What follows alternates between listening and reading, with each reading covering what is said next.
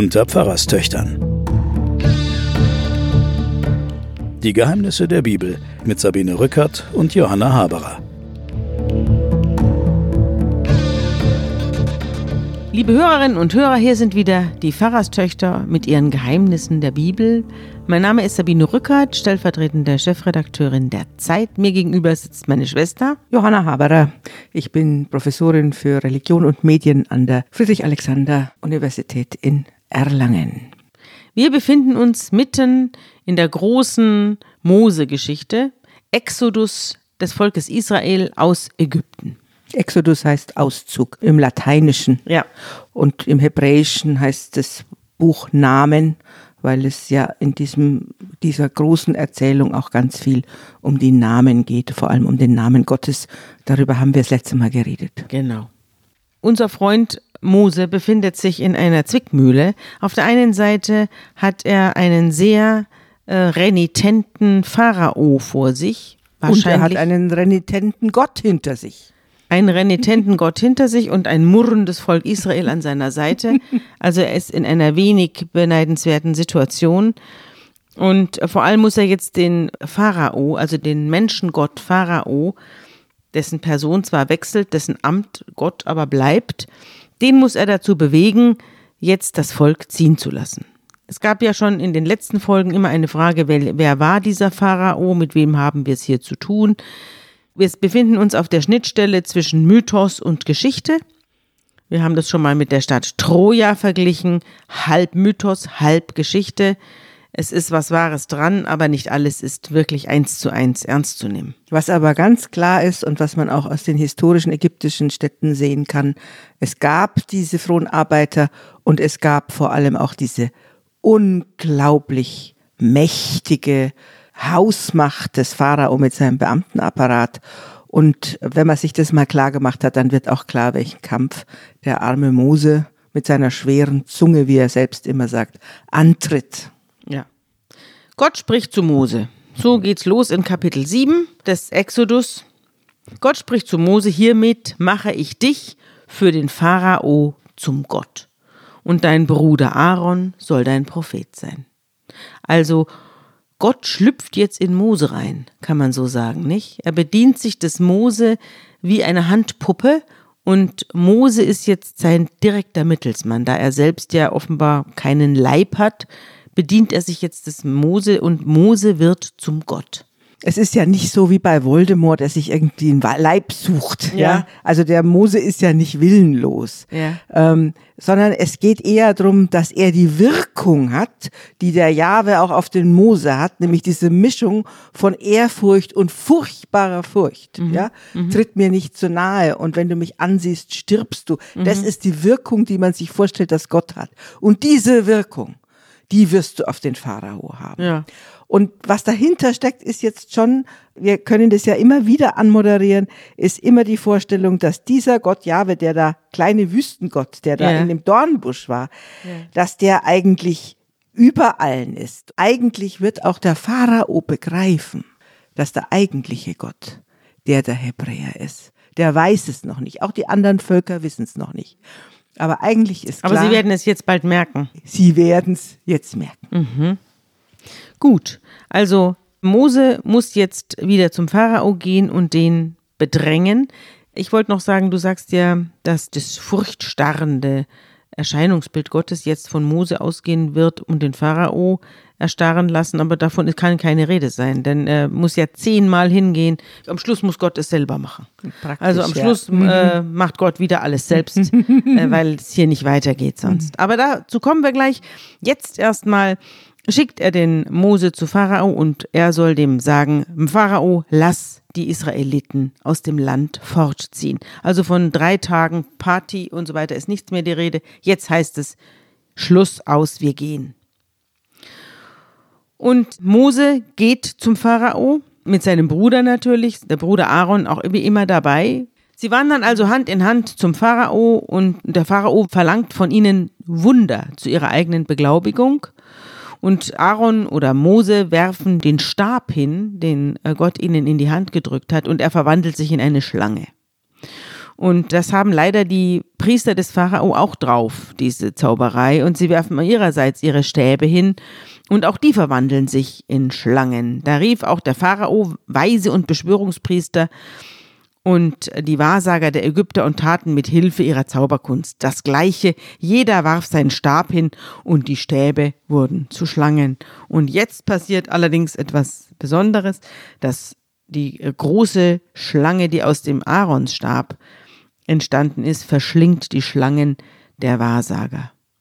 Aber das nützt nichts, weil das Herz des Pharao bleibt ungerührt und er hört nicht auf sie. Also es ist auf jeden Fall wird zugestanden, dass diese andere pharaonische Religion, wie auch immer sie ausgesehen haben mag, ihre eigene Kraft hat. Ja. Wir haben ja am Anfang von der Exodus-Geschichte gesehen, dass es eine Perspektive gibt und das ist die Priesterperspektive ja. auf die Kulte und auf die Macht der Priester. Das interessiert die. Ah. Und da gibt's dann so einen Wettbewerb, der fängt jetzt an, der geht jetzt auch weiter, ist ein interessanter Wettbewerb, der welcher Gott ist stärker ja. und welche Ein Priester haben die, die stärkere Magie.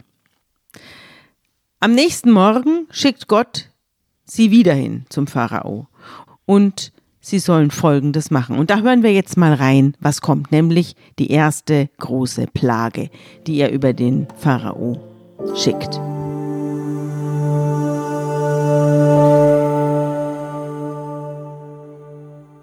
Und der Herr sprach zu Mose, Sage Aaron, nimm deinen Stab und recke deine Hand aus über die Wasser in Ägypten, über ihre Ströme und Kanäle und Sümpfe und über alle Wasserstellen, dass sie zu Blut werden. Und es sei Blut in ganz Ägyptenland, selbst in den hölzernen und steinernen Gefäßen. Mose und Aaron taten, wie ihnen der Herr geboten hatte. Da hob er den Stab und schlug ins Wasser, das im Nil war, vor dem Pharao und seinen Großen. Und alles Wasser im Strom wurde in Blut verwandelt. Und die Fische im Strom starben, und der Strom wurde stinkend, sodass die Ägypter das Wasser aus dem Nil nicht trinken konnten. Die erste Plage ist jetzt geschehen, das Nilwasser verwandelt sich in Blut. Die vollendete Klimakatastrophe ist das. Ja, also nicht die vollendete, aber eine kleine ja, Klimakatastrophe, also die wahrscheinlich auch so eingetreten ist. Ja, wahrscheinlich sind das alles Wahrnehmungen, die es tatsächlich gegeben hat, aber dieser, diese Vorstellung dieses, ähm, dieses vergifteten Flusses, mhm. das kennen wir ja auch aus unserer eigenen 60er äh, Jahre, als wir aufgewachsen ja. sind, da wo wir aufgewachsen sind an der Würm, ja. die wurde ja dann vollkommen geschlossen. Wir durften nicht mehr drin baden, ja. gar nichts mehr, weil der ganze Fluss war verseucht. Verpestet. Das stimmt. Fische sind gestorben und so weiter. Das ist, und wenn natürlich der, der, die Hauptader, die Lebensader Ägyptens dieses Wasser vom Nil, ja. wenn das aus, das trifft sozusagen diesen ägyptischen Mammutstaat schon hart. Ja, und es traf auch interessanterweise, die erste Plage trifft ja auch die Israeliten. Also die Israeliten sind von der ersten Plage nicht minder betroffen als die Ägypter. Absolut. Der Pharao sieht diese ganze Katastrophe, sieht den blutigen Nil und sieht die Angst der Menschen. Er kehrt aber nach Hause zurück und nahm die Sache nicht ernst. Und die Ägypter fingen an, in der Umgebung des Nil nach Trinkwasser zu graben, denn sie konnten das Nilwasser nicht mehr trinken. Und so vergingen sieben Tage. Und dann schickt der Herr den Mose wieder hin und sagt, geh zu Pharao und sag, er soll mein Volk ziehen lassen. Da siehst du dann aber auch, wird erzählt, wie dieser Pharao, wie das dem wirklich schnurzegal ist. Was mit seinen Leuten ist. In sieben Tagen sterben ja dann bestimmt, jeder Dritte stirbt da wahrscheinlich. Ja. Ist es denen vollkommen egal gewesen. Ich glaube, so muss man das auch in aller Kühle sehen. Das ist auch erfahrungsgetränkt hier. Ja. Die zweite Plage, die der Mose nun dem Pharao in Aussicht stellt, ist, weigerst du dich, sie ziehen zu lassen, so bringe ich eine Froschplage über das ganze Land. Der Nil wird von Fröschen wimmeln und sie werden heraufkommen und in dein Haus eindringen. Aha, jetzt äh, wird er selbst ein paar Frösche abkriegen und was merken von der Plage. In dein Schlafgemach und in dein Bett werden sie kommen. In die Häuser deiner Diener und deines Volkes, deine Backöfen und in die Backschüsseln. Über dich und dein Volk und alle deine Diener werden die Frösche kommen. Und so geschieht's auch. Wieder sagt Jahwe zu Mose und Mose zu Aaron, strecke den Stab aus und so geschieht es und die Frösche erheben sich aus dem Nil und quakend kommen sie, ein ganzer Froschteppich herauf, bis in die Paläste des Pharao. Und es ist so detailliert beschrieben, dass die Leute, die das aufgeschrieben haben, eine Froschplage müssen erlebt haben. Ja. Wenn man sich vorstellt, der, die Backkessel sind ja. voll. Du machst die, auf, sitzt eine Kröte ja, drin. Oh. Ja, und das Herd ist voll und du machst auf und du willst was trinken, sitzt eine Kröte drin. Ja. Und dann beim Pharao hocken sie im Bett. Mhm, nur, dass er, wenn er sie küsst, keine Prinzessinnen mhm. rauskommen, sondern einfach nur Frösche, schleimige Frösche bleiben. So ist es. Der Pharao lässt jetzt Mose und Aaron zu sich kommen und sagt, betet zu Jahwe, er möge mich und mein Volk von den Fröschen befreien. Ah, jetzt reagiert er. Dann will ich das Volk ziehen lassen und sie können Jahwe ein Schlachtopfer darbringen und so weiter. Also er hat jetzt begriffen, er hat es mit richtig was Mächtigem zu tun. Ja, weil er sagt, jetzt betet ihr ja. für mich zu Jahwe, ja. Mose sagt, das werde ich tun, ich werde zu Gott beten und die Frösche werden aus deinem Hause weichen. So, so tun sie es auch. Mose schreit zum Herrn um Befreiung von der Froschplage. Und der Herr erfüllt seine Bitte und die Frösche sterben. Überall sterben sie in riesigen Haufen und das ganze Land stinkt. Auch das müssen die Leute kennen. Ja. Dass da überall dann. Tote Frösche rumliegen. Ja, wenn der Nil dann hochgekommen ist, die Frösche sind da ja. hängen geblieben. Ja und dann ist das Wasser weggegangen und dann ist die Sonne draufgekommen ja, genau. und dann stinkt. Die sitzen jetzt Land. in den Straßen ja. der Stadt und stinken. Und der Pharao also sieht, dass die Frösche weg sind, fällt er wieder in sein altes Gleis und er sagt, nö, also warum soll ich die jetzt eigentlich ziehen lassen? Ich habe hier noch so viele schöne, große, zehn Meter hohe Ramses-Statuen vor und dann soll ja hinten noch der große Ramses-Tempel entstehen und da noch eine große Ramses-Gedenkstätte. Warum soll ich jetzt die Arbeitskräfte wegziehen lassen? Und er überlegt sich's wieder anders. Da spricht der Herr zu Mose, sagt zu Aaron, strecke deinen Stab aus und schlag damit die Erde in den Staub. In ganz Ägypten sollen sich daraus Stechmücken entwickeln. Und nach den Stechmücken, die also sich dann auf das Vieh setzen und alle stechen und belästigen, kommt die nächste Plage, das ist Ungeziefer. Also wir haben immer folgende Situation. Es kommt eine Plage, der Pharao scheint nachzugeben, die Plage verschwindet, der Pharao kehrt wieder zu seiner alten Maßnahme verstockt. zurück. Mhm. Und das wird jetzt hier über Seiten auserzählt, mhm. dass zuerst eben das Blut kommt, dann kommen die Frösche, es folgen die Stechmücken, danach das Ungeziefer, das die Leute beißt und sticht, auch das Vieh. Und diesmal merkt man auch, also die Ungeziefer machen einen Unterschied zwischen den Israeliten und den Ägyptern. Die beißen und stechen jetzt nur noch die Ägypter und nicht mehr die Israeliten. Die sind jetzt von den Plagen nicht mehr betroffen. Und jedes Mal bittet der Pharao den Mose und den Aaron zu sich und bittet sie, geht zu eurem Gott und bittet ihn, die Plage von mir zu nehmen. Und kaum ist die Plage vergangen, schon kehrt er zur alten Brutalität zurück. Ich glaube, was man daraus auf jeden Fall lernen kann für die, für den, für die Entwicklung des Plots. Ja. Ähm, es heißt ja dann immer, wir wissen ja alle, wie die Geschichte ausgeht, dass die Ägypter dann ertrinken im Meer. Und dann heißt es, wie kann dieser Gott so wahnsinnig militaristisch und wie kann der so wahnsinnig grausam sein? Also es geht schon ein langer, langer Bogen den die, die Israeliten um ihre Freiheit kämpfen. Und es geht ein langer, langer Bogen, wo sie um den Kompromiss bitten. Und es geht ein langer, langer Bogen, wo sie sagen, lass uns gehen. Ja. Und sie werden ja immer wieder betrogen. Aber wenn du dir wieder. zum Beispiel Weißrussland anschaust, da ist es doch auch nicht anders. Es ist ein, ein langer, langer Kampf. Es ist nicht so, dass Gott dreinschlägt und dann äh, tun sich alle Tore auf und die Hebräer ergießen sich in die Wüste und man äh, hat freie Bahn, sondern es ist ein langer Kampf und den sieht man auch heute noch, äh, wenn Völker um ihre Freiheit kämpfen. Es ist ein langer Kampf, der oft genug ja auch verloren wird. Manchmal ja. über Jahrhunderte. Ja. Und das wird da beschrieben. Dieser lange Kampf ja. und auf der anderen Seite diese unglaubliche Unmöglichkeit, auch nur ein bisschen Macht abzugeben oder zu teilen ja. oder ähm, eben das Mitgefühl zu entwickeln, was eigentlich der andere erlebt, denkt und, äh, und was man mit dem anderen macht, wenn man den derartig zu nichts erklärt und zum Sklaven und ohne Menschen und ohne Völkerrechte. Die nächste Plage, nämlich jetzt die fünfte, ist eine Seuche, die das Vieh befällt. Esel und Pferde, Kamele und Rinder, Schafe und Ziegen werden von dieser Seuche befallen und liegen tot herum. Also eine große Katastrophe, die Leute werden um ihre Lebensgrundlage gebracht. Nur vom Vieh Israels war kein einziges Stück eingegangen. Goshen, da ja. hat sich Hm. sogar der Pharao noch wirklich erkundigt, ob deren Tiere auch sto- sterben. Nein, nur die ägyptischen Tiere sterben. gibt ja diese Seuchen für die Paarhöfler, Mhm. ja, wo die dann alle sterben, weil die ganzen Füße zum Beispiel absterben. Hm? Ja. Da sprach der Herr zu Mose und zu Aaron: Holt euch eine Handvoll Ofenruß und Mose soll ihm vor den Augen des Pharao in die Höhe werfen. Er wird als Staub auf ganz Ägypten niedergehen und an Mensch und Vieh Geschwüre mit aufplatzenden Blasen hervorrufen in ganz Ägypten. Das machen sie auch.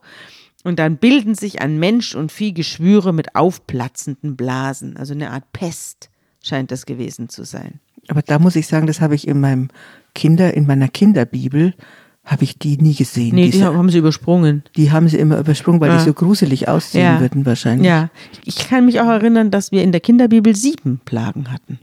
An zehn erinnere ich mich gar nicht. Das habe ich jetzt erst äh, bei, bei der Es Lektüre. gibt die Variante 7 und 9, Ja. aber die aufplatzenden Blasen, Ja. wo man dann den Kindern irgendwie diese Häute hätte Ja. zeigen müssen, Die das, waren nicht dabei. das haben die Pädagogen uns erspart. nee, die Pädagogen haben da uns ja einiges äh, vorenthalten, unter anderem auch das. So, wir kommen zu Plage 7, das ist ein Hagel. Jetzt wird's interessant. Gott sagt übrigens an dieser Stelle, Geh zum Pharao und sag ihm, so spricht Jahwe, der Herr der Hebräer. Lass mein Volk ziehen, damit sie mich verehren können. Denn diesmal will ich alle meine Plagen loslassen auf dich, deine Diener und dein Volk. Und daran wirst du erkennen, dass mir keiner im ganzen Land gleichkommt. Denn schon jetzt hätte ich meine Hand ausstrecken und dich und dein Volk mit der Pest schlagen können, und du wärst vom Erdboden verschwunden. Ich habe dich aber am Leben gelassen, um meine Macht zu zeigen und meinen Namen auf der ganzen Erde bekannt zu machen. Wenn du dich weiterhin als den großen Herrn über mein Volk aufspielst und sie nicht ziehen lässt, dann lass ich morgen um diese Zeit ein schweres Hagelgewitter niedergehen. Ich bin der Boss, sagt er. Ja. Und das, ich, ich lasse dich auch das Stück für Stück sehen, wie in einem Kino. Ja. Dass deine Magier und deine, deine Priester und die Götter, die du jetzt äh, verehrst, und sei es der Sonnengott, ja, all diese Götter, die du anbetest, die können mit mir nicht gleichziehen. Und das zeige ich dir Kapitel für Kapitel. Also hier haben wir wieder diesen inklusiven Gottesgedanken. Es wird nicht verneint, dass es eine Kraft der anderen Götter gibt. Das ist jetzt kein radikaler Monotheismus, Ja. der die anderen Götter für nichts erklärt, sondern das ist ein Monotheismus, der inklusiv ist. Nach dem Motto, es gibt die anderen auch, aber ich bin der Stärkste. Es kommt jetzt auch ein großer Hagel. Schwerer Hagel prasselte herab und in den sehr schweren Hagel hinein zuckten Blitze. Ähnliches hatte es im ganzen Land der Ägypter noch nie gegeben, seit sie ein Volk geworden waren. Und der Hagel erschlug in Ägypten alles, was auf dem Feld war. Menschen, Vieh und alle Feldpflanzen erschlug der Hagel und alle Feldbäume zerbrach er. Nur in Goshen, wo sich die Israeliten aufhielten, da hagelte es nicht. Als die Ägypter am nächsten Tag nach dem Hagel auf ihr Feld schauen, sehen sie, dass Flachs und Gerste zerschlagen ist. Und äh, alles hatte vorher in Blüten gestanden und jetzt war alles da nieder. Der Weizen und der Spelt wurden zerschlagen und es war die ganze Ernte kaputt. Und wieder fleht der Pharao, sie sollen aufhören, sie sollen ihrem Gott sagen, er möge aufhören. Und wieder lässt Jahwe nach und wieder kehrt Pharao zu seinem alten Unterdrückerverhalten zurück, sobald das letzte Hagelkorn gefallen ist. Und jetzt spricht der Herr zu Mose folgendes.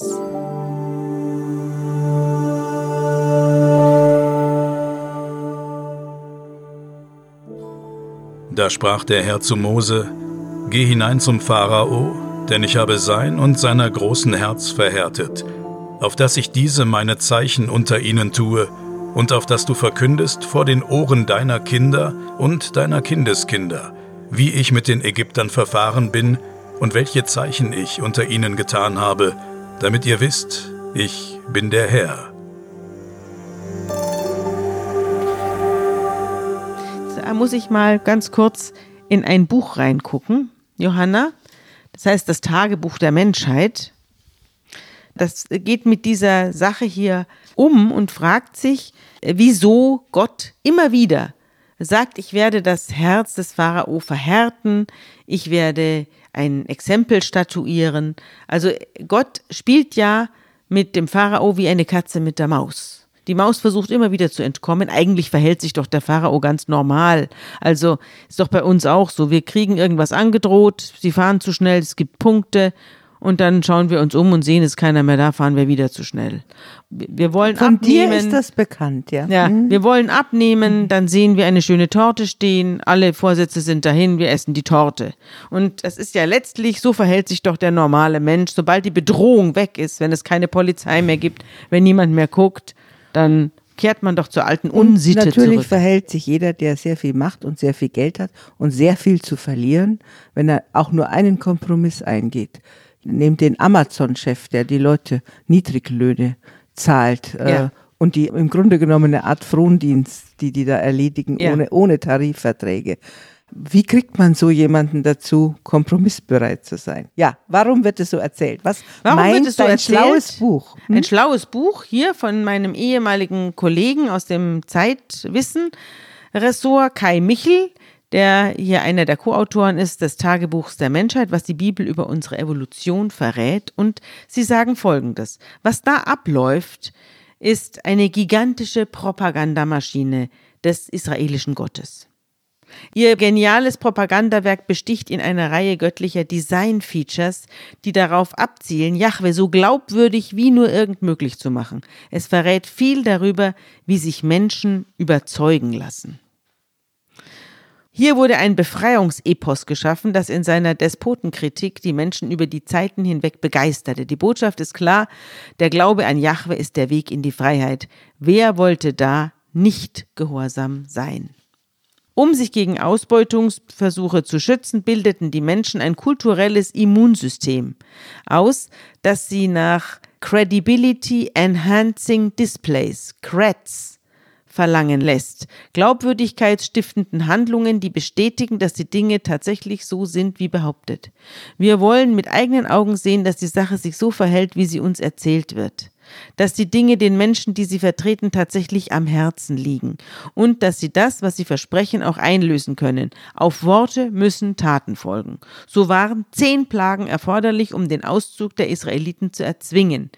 Hätte er das dem Pharao nicht einfach befehlen können, der Jahwe? Zweifellos. Doch Jahwe wollte nicht. Ob Blattern, Heuschrecken oder Finsternis, da kommen wir gleich noch dazu. Die Plagen dokumentieren, was alles in Gottes Macht stand. Um aber nicht den Verdacht aufkommen zu lassen, seine Kraft reiche allein für einen Ermüdungskrieg, zeigt sich immer wieder das gleiche Muster. Gott schickt eine Plage, der Pharao will die Israeliten gehen lassen, aber der Herr verstockte das Herz des Pharao, dass er die Israeliten nicht ziehen ließ. Und schon hat Jahwe eine neue Gelegenheit für ein neues Wunder. Der Pharao ist eine Marionette, die er benutzt, um sein Können zu demonstrieren. Dasselbe Prinzip steckt auch hinter dem größten aller Wunder, dem Auszug der Israeliten durch das Rote Meer. Will Gott nicht verhindern, dass die wortbrüchigen Ägypter die fliehenden Israeliten niedermetzeln? Nein, das ist keine Rettungstat. Gott inszeniert kaltblütig einen Massenmord, um die letzten Zweifel an seiner Macht auszuräumen. Jeder kann es in der Bibel nachlesen. Der Pharao lässt die Israeliten nach der zehnten Plage ziehen, aber das reicht Gott nicht. Er trägt Mose Folgendes auf. Rede zu den Israeliten und sprich, dass sie umkehren und sich lagern bei Pi-Hahirot zwischen Migdol und dem Meer, vor Baal Zephon. Diesem gegenüber sollt ihr lagern. Der Pharao aber wird sagen vor den Israeliten, sie haben sich verirrt im Land. Die Wüste hat sie eingeschlossen. Und ich will sein Herz verstocken, dass er ihnen nachjage und will meine Herrlichkeit erweisen am Pharao und aller seiner Macht. Und die Ägypter sollen inne werden, dass ich der Herr bin. Und so geschieht es auch. Gott lässt die Falle zuschnappen. Wieder spricht er zu Mose, sagt den Israeliten, dass sie weiterziehen Du aber hebe deinen Stab auf und recke deine Hand über das Meer und teile es mitten durch, so dass die Israeliten auf dem Trocknen mitten durch das Meer gehen. Siehe, ich will das Heer der Ägypter verstocken, so dass sie hinter euch herziehen, und will meine Herrlichkeit erweisen an dem Pharao und aller seiner Macht, an seinen Wagen und Männern, und die Ägypter sollen inne werden, dass ich der Herr bin, wenn ich meine Herrlichkeit erweise am Pharao, an seinen Wagen und seinen Männern. Nicht ein einziger Ägypter überlebt Gottes Creed. Also du meinst eine riesige Marke. Wir haben ja letztes Mal ja. über Google gesprochen, über ja. Pharao als Marke. Ja. Jetzt haben wir eine neue Marke, die Marke Yahweh. Aha. Und wenn er nur eine einzige Gottestat, Wundertat tun würde, dann wäre das nicht so eindrücklich, sondern die Marke braucht sozusagen die Wiederholung und braucht die Steigerung und braucht die immer wieder Einlösen der Kredite. Ja.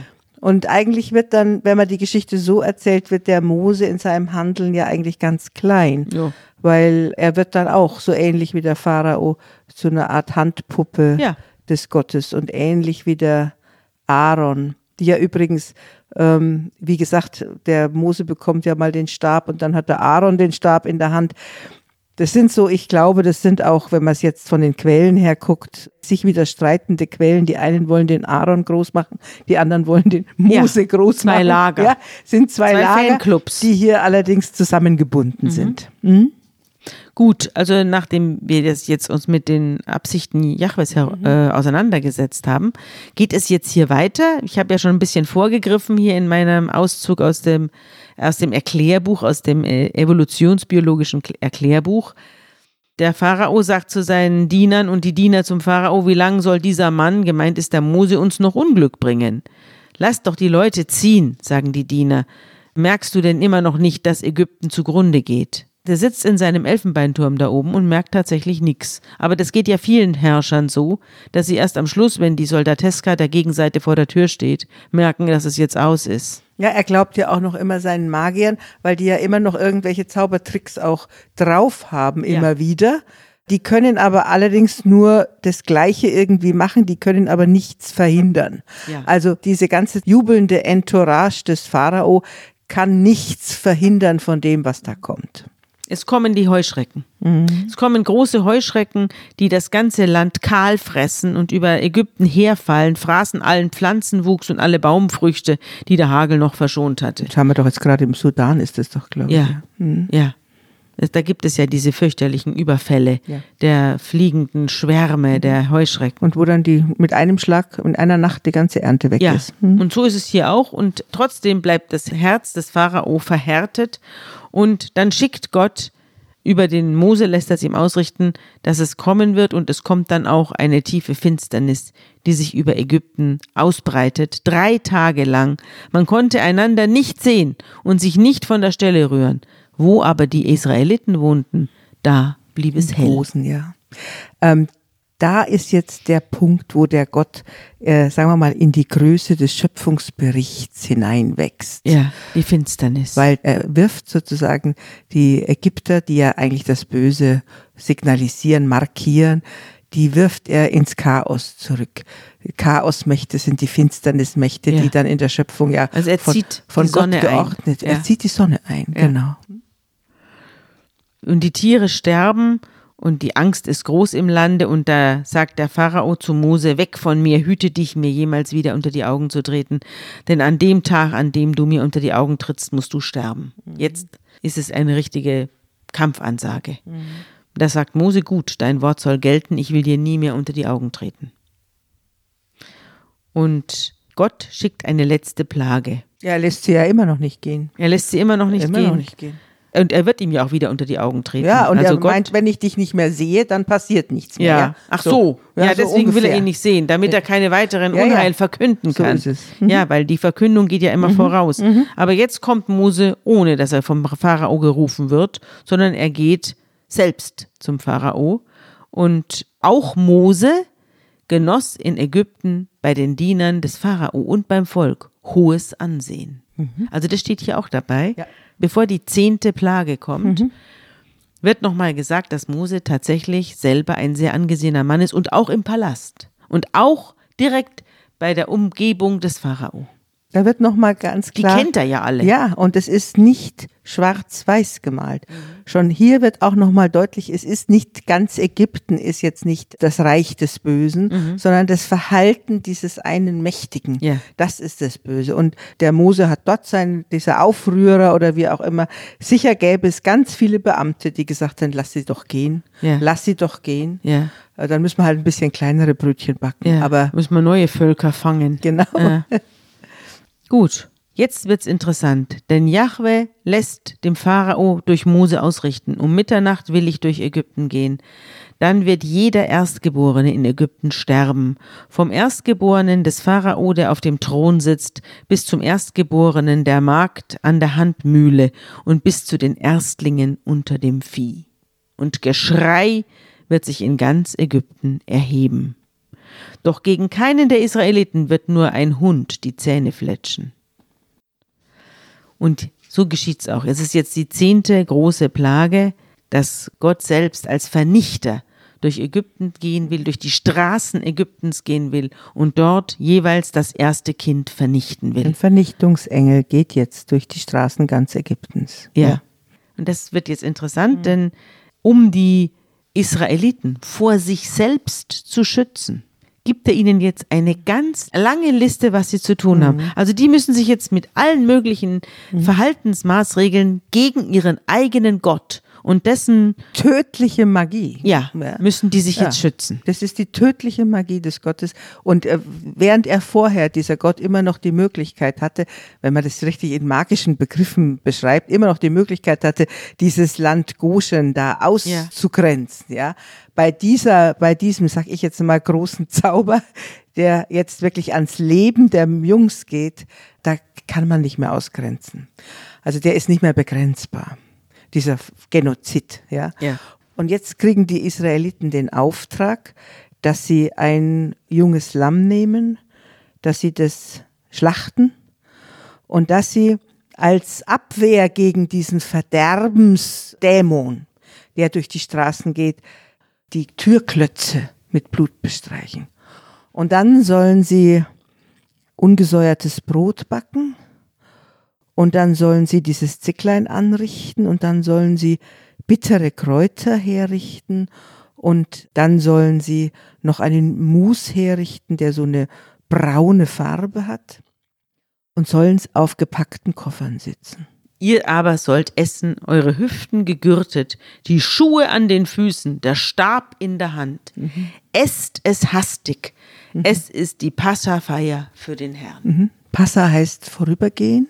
Vorübergehen. Ja, also der Engel, der, der Todesengel, der Vernichtungsgott möge vorübergehen. vorübergehen ja. Ein Verschonungszauber ist das. Das ist ein Verschonungszauber und dieses Blut ist, wir sagen da in der Kunstgeschichte heißt es der apotropäische Ritus oder die apotropäischen Figuren, wenn man sich denkt, äh, Freiburger Münster oben, speien da irgendwelche Dämonenköpfe, wo ja. man sich immer fragt, ja. was tun denn die an einem heiligen Gebäude? Die sollen sozusagen schon die Dämonen abwehren, damit die nicht in dieses Gebäude kommen. Und so eine ganz, ganz, ganz archaische Vorstellung steckt da drin. Mein Kind wird behütet durch das Blut eines Opferschafes und wir selber definieren uns mit diesem Fest, das wir jedes Jahr wieder feiern, als ein Volk im Aufbruch immer im Aufbruch. Schuhe an den Füßen. Und der Sauerteig, der braucht ja ein bisschen länger. Mhm. Deswegen gibt's die ungesäuerten Brote. Damit man sie schnell backen damit kann. Damit man sie schnell backen kann, wo man keine Zeit verliert.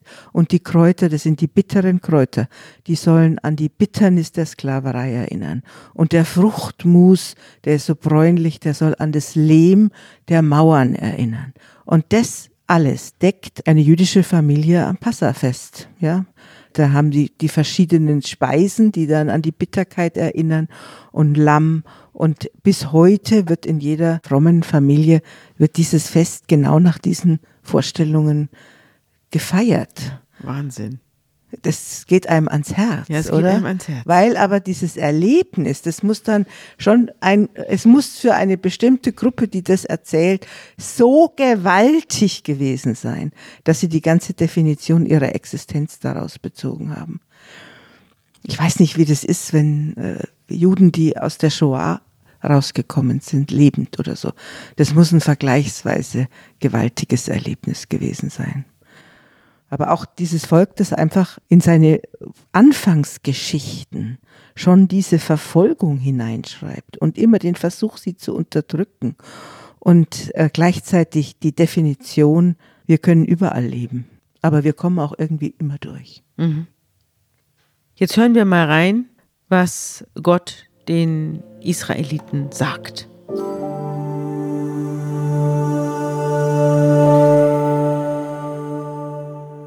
Denn ich will in derselben Nacht durch Ägyptenland gehen und alle Erstgeburt schlagen in Ägyptenland unter Mensch und Vieh und will Strafgericht halten über alle Götter der Ägypter.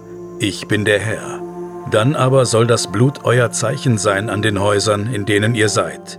Wo ich das Blut sehe, will ich an euch vorübergehen, und die Plage soll euch nicht widerfahren, die das Verderben bringt, wenn ich Ägyptenland schlage.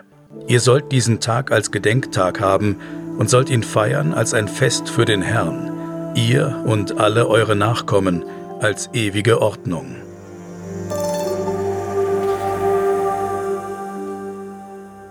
Da hast du vorher eine Formulierung gehabt, in der äh, kurz vorher, wo Gott zu Mose sagt, und das wirst du noch deinen Enkeln erzählen. Ja, genau. Ja, also das ist ja eigentlich ein geflügeltes Wort geworden, ja. ja. Das wirst du deinen Enkeln erzählen. Und dieses Passamal, das beginnt ja immer bis heute, dass der Kleinste der Familie aufsteht und dann dieses Mal beginnt erst, wenn der Kleinste gefragt hat, warum feiern wir dieses Fest heute? Und dieser Ritus ist da verborgen. Du sollst es immerzu weiter feiern und du sollst es an deine Kinder und Enkel weitergeben. Und der Kleinste der Familie fragt und dann wird es ihm erklärt. Dann wird es ihm erklärt, unsere Vorfahren haben das Lamm geschlachtet und sie haben das Blut an die Türstöcke geschmiert und sie haben Sauerteig gebacken und sie haben die bitteren Kräuter gegessen und so weiter und so fort. Es wird dann immer wieder erzählt klar ist, dass diese jüdische Kultur davon lebt, dass es diese Erinnerungsräume lebendig hält und immer, immer wieder auf neue Situationen ihrer persönlichen Existenz, familiären Existenz oder auch nationalen Existenz äh, immer wieder daraufhin reflektiert. Diese Gefangenschaft kannst du in unterschiedlichsten Varianten durch die Geschichte des Judentums erzählen und die Befreiung auch. Es war Mitternacht, als der Herr alle Erstgeborenen in Ägypten erschlug, vom Erstgeborenen des Pharao, der auf dem Thron saß, bis zum Erstgeborenen des Gefangenen im Kerker und jede Erstgeborenen beim Vieh. Und jetzt, jetzt, wo sich das große Wegeschrei und das Geheul über Ägypten erhebt und es kein Haus gibt, in dem nicht ein totes Kind liegt. Jetzt lässt der Pharao Mose und Aaron noch in der Nacht rufen und schreit sie an, haut ab, verlasst mein Volk, ihr beide und eure Israeliten, geht und verehrt Jahwe, wie ihr gesagt habt, auch eure Schafe und Ziegen und Rinder nehmt mit. Die Ägypter drängten das Volk jetzt eilig, das Land zu verlassen, denn sie sagten, sonst kommen wir noch alle um.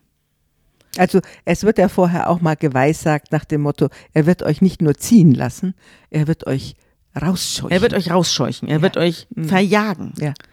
Und die Israeliten erbaten von den Ägyptern Geräte aus Silber und Gold und auch Gewänder. Der Herr ließ das Volk bei den Ägyptern Gunst finden, so dass sie auf ihre Bitte eingingen. Und auf diese Weise plünderten sie die Ägypter aus. Das ist, haben wir ja schon besprochen letztes Mal mhm. dass die sich jetzt ihren Lohn abholen für diese ein, vielen ein wiederkehrendes Motiv. Jahre genau. der, und dass die viele Ägypter das auch einsehen. Mhm. Und dann brechen sie auf. Angeblich sind es 600.000 Mann zu Fuß, nicht gerechnet die Kinder. Also, dass hier ordentlich draufgesattelt worden ist, das habe ich jetzt in mehreren Geschichtsbüchern ja. gelesen, dass es sich vielleicht um 25, 30, mhm. maximal 40.000 Leute mhm. gehandelt haben kann, mhm. all in all mit Frauen und Kindern. Davon gehen die Historiker aus, dass es bei diesem Auszug also nicht größere, keine größeren, ähm, äh, größeren, schon gar nicht Millionen hm. äh, ge gewesen sein können, wie hier behauptet wird. Ja, äh, äh, ganz, ganz Ägypten hatte zwei Millionen ungefähr Einwohner ja. in der Zeit, in dieser Hochzeit der Besiedelung und der großen Städte. Also das wäre ja sozusagen ein Viertel des ganzen Landes gewesen. Ich habe hier einen Papyrus, das ist der sogenannte Ipuwer-Papyrus. Hast du von dem schon mal gehört? Mhm. Das ist ein Papyrus, der gefunden worden ist, aber es passt jetzt alles nicht so ganz zu Ramses, denn dieser Papyrus ist älter. Der ist wohl aus dem Jahr 1674 vor Christus. Also der ist 400 Jahre älter als äh, Ramses Zweite. Das passt nicht so ganz. Aber es ist ein interessanter Papyrus, denn es steht Folgendes drin. Fürwahr, der Fluss ist zu Blut geworden, doch die Menschen trinken daraus. Fürwahr, Tore, Säulen und Mauern sind verbrannt, Städte sind zerstört und Oberägypten ist ein leeres Ödland geworden. Fürwahr, das sind nur noch wenige Menschen und überall beerdigen die Menschen ihre Brüder. Fürwahr, die Wüste hat sich im ganzen Land ausgebreitet und die Ausländer sind nach Ägypten gekommen. Es gibt keine Ägypter mehr. Sklavinnen tragen Halsketten aus Gold und Lapislazuli, Silber und Türkis, Karneol und Amethyst, und uns fehlt das Gold. Die Rohstoffe sind ausgegangen, der Palast ist geplündert. Es fehlen Getreide, Holzkohle, Obst und Hölzer. Wozu die Schatzkammer ohne Einnahmen? Was können wir tun? Verderben überall, das Lachen ist verstummt, man stöhnt und klagt im Land. Das steht auf diesem Ipuva, ist ein ägyptisches Papyrus, das man gefunden hat und das auf merkwürdige Weise denselben Sound, nur von der anderen Seite sozusagen, wiedergibt. Ja, es ist ein bisschen wie bei uns auch, ja. Also auch die Angst der Überfremdung und dass irgendwie die Ausländer meinen Schmuck tragen. Ja. All diese Vorstellungen, die sind schon in diesen Ur, also diese Ängste auch, ja. sind in diesen uralten. Über 3000 Jahre alt. Ja, ja. Interessant ist, wie sich die Wissenschaft die verschiedenen Plagen erklärt. Mhm. Und es gibt da auch verschiedene Varianten, die aber auch zeitlich nicht so alle so ganz zusammenpassen. Ich will mal ein bisschen was, was ich mich da jetzt reingelesen habe, dir erzählen. Also man nimmt an, die erste Plage ist ja die Blutfärbung des Nil. Es gibt eine Blutalge, die heißt Burgunderblutalge. Die ist ein uralter Erreger, tausende von Jahren alter Erreger, ist aber keine Alge, sondern eine Bakterie. Genau. Und die vollbringt es tatsächlich, dass äh, Flüsse dunkelrot werden. Mhm. Es sieht, ich habe das gesehen, mhm. man hat das kürzlich in Amerika mhm. auch gehabt, ein Fluss kippte um und diese Alge machte sich da breit. Das passiert bei schwach fließenden Gewässern. Da breitet sich diese Alge, also diese Bakterie aus, wird unglaublich giftig, ist giftiger als Blausäure und macht die Leute bis zum Tod schwer krank. Und ich habe eben kürzlich einen Film gesehen, in dem diese Blutalge tatsächlich zugeschlagen hat und es sieht aus wie Blut. Die fassen in das Wasser rein und das Wasser sieht aus, wie wenn du Nasenbluten hattest und es ist im, im, in deinem Waschbecken drin. So sieht das aus. Und äh, die Froschplage, die nächste, die, die zweite, erklärt man sich aus der Sauerstoffarmut des durch die Blutalge zerstörten Gewässers. Das heißt, die Frösche kommen aus dem Wasser, die Fische sind schon tot, aber die Frösche, die die Möglichkeit zur Flucht haben, kommen aus dem Wasser und rennen durch die Straßen. Also es ist eine völlig logische Konsequenz aus dem Angriff der Burgunderblutalge. Dann sterben die Frösche in den Straßen und daraus in da hinein in diese tödlichen Massen, diese sterbenden und, und verfaulenden Massen, legen die Mücken und Stechmücken kommen ihre Insekten, Eier. Ja, genau. Und nicht lang danach mhm. kommen die äh, Larven raus und die neuen Mückenschwärme, die sich dann überall auf die Tiere und die Menschen setzen und einen mit Viren mhm. und Bakterien und Keimen gemischten mhm. Cocktail in die Säugetiere, unter mhm. anderem auch in die Menschen reinspritzen. Und daran erkennt man auch, dass die biblischen Autoren sich mit diesen Problemen in Ägypten und in diesem ganzen Mittelmeerraum sehr gut ausgekannt haben und auch wussten, dass die Krankheiten von Stechmücken kommen. Das wussten die schon. Mit diesen Plagen haben wir so ein bakteriologisch-virologisches Kaleidoskop von, ja. von einer Epidemieentwicklung haben wir ja. da geschildert. Ja. ja. Mhm. Man nimmt an, dass es sich eben um Piramesse mhm. handelte, also die Ramsesstadt, die 1278 erbaut worden ist und die etwa 30 Quadratkilometer umfasst hat und wahrscheinlich nicht viel mehr als 20.000 Einwohner. Und das Interessante ist eben, dass die an diesem Nilarm lag, am pelusischen Nil, an einem Nilarm, der sich dann aber verschoben hat oder der austrocknete. Und in diesem sterbenden Gewässer muss sich diese diese ganzen Plagen entwickelt haben, in diese Vergiftung entwickelt haben. Es gab jedenfalls eine hartnäckige Dürre und es gab einen Klimawandel. Der setzte allerdings deutlich nach Ramses II. ein, als dieser Arm unterging. Und die, die abnehmende Wasserqualität hat dann auch dazu geführt, dass Pyramesse geräumt und verlassen werden musste.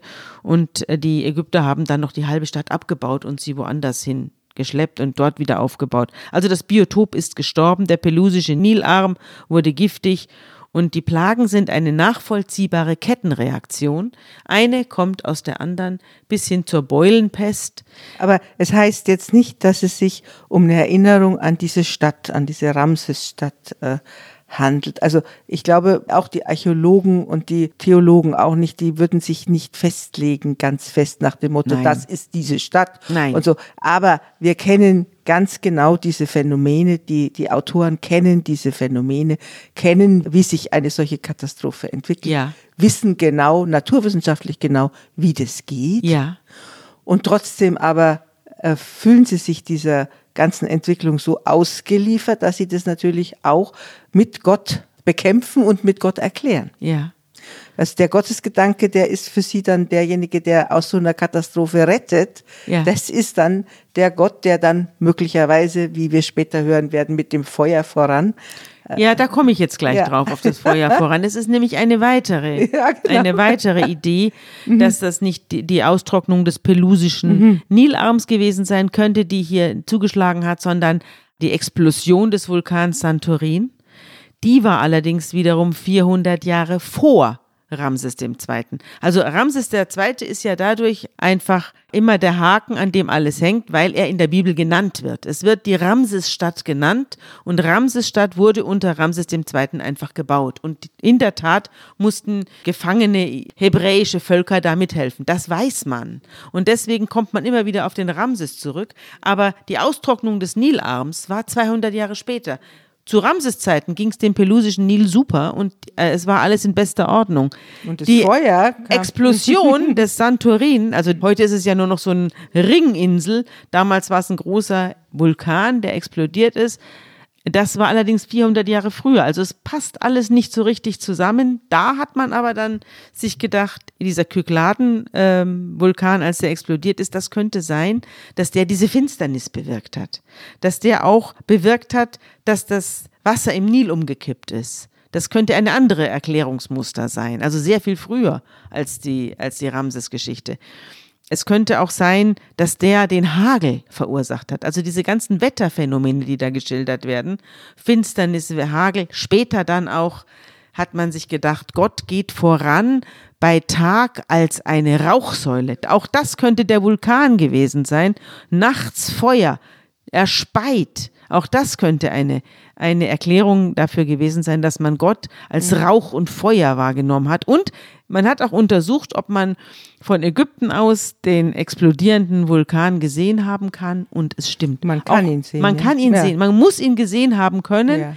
denn die Erdkrümmung ist nicht so groß, dass man diese Qualität eines mhm. explodierenden, es muss ja den ganzen Mittelmeerraum in Mitleidenschaft genau. gezogen haben. Muss ihn vollkommen in Rauch gesetzt haben. Ja ich finde, es ist aller Mühe wert und wir erkennen aus diesen ganzen äh, archäologischen und aus diesen ganzen naturwissenschaftlichen Rekonstruktionen, die ja irgendwie nach dem Motto und die Bibel hat doch recht funktionieren, können wir auf, was wir auf jeden Fall daraus lernen, ist, dass das die Autoren diese Phänomene reflektiert haben und dass sie sie gekannt haben und dass sie Ganz egal, ob das jetzt 600 Jahre irgendwie an Zeit überbrückt.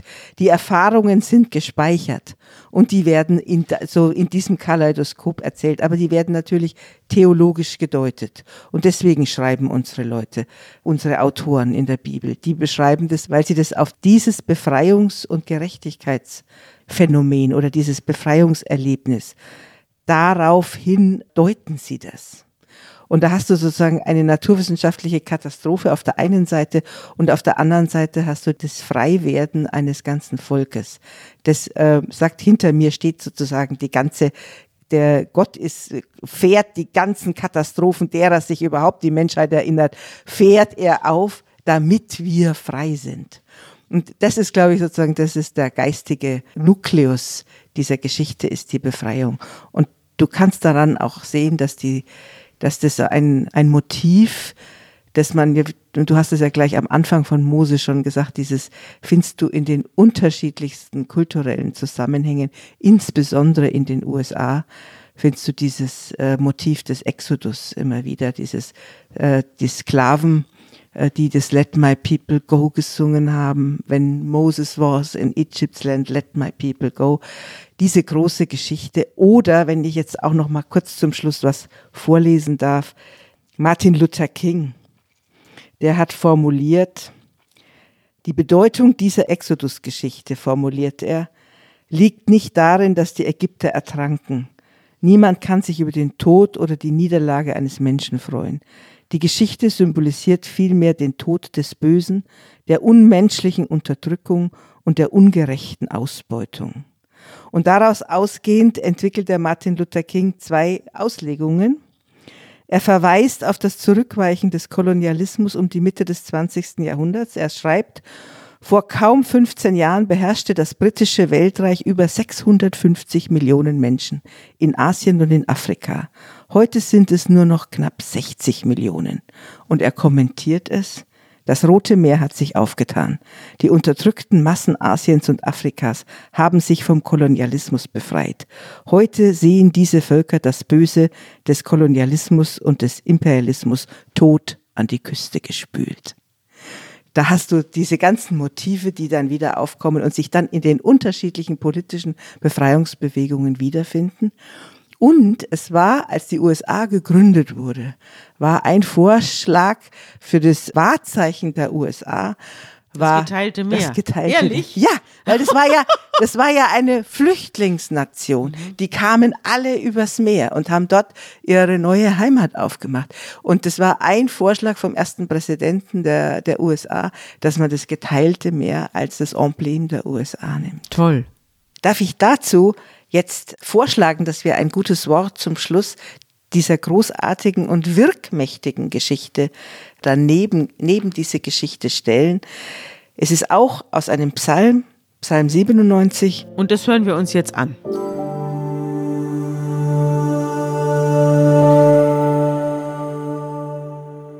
Wolken und Dunkel sind um ihn her. Gerechtigkeit und Recht sind seines Thrones Stütze. Feuer geht vor ihm her und verzehrt ringsum seine Feinde. Seine Blitze erleuchten den Erdkreis, das Erdreich sieht es und erschrickt.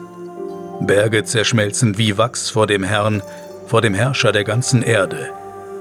Die Himmel verkündigen seine Gerechtigkeit, und alle Völker sehen seine Herrlichkeit. Schämen sollen sich alle, die den Bildern dienen und sich der Götzen rühmen. Betet ihn an, alle Götter.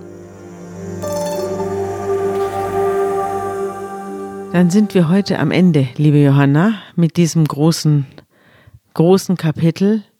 Wir haben noch eines vor uns, bis die Israeliten wirklich ganz gerettet sind, müssen sie noch, wie du hast es ja heute angedeutet, das Schilfmeer durchschreiten oder das Rote Meer. Auch da gibt es unterschiedliche äh, wissenschaftliche Überlegungen, was nun durchschritten worden sei damals. Aber für heute wollen wir uns einfach verabschieden. Ja, sie werden dann einfach das erleben, was dann auch viele befreite Völker erleben. Was kostet der Preis der Freiheit?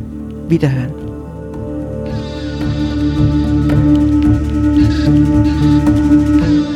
Unter Pfarrerstöchtern ist ein Podcast der Zeit und von Zeit Online. Produziert von Pool Artists.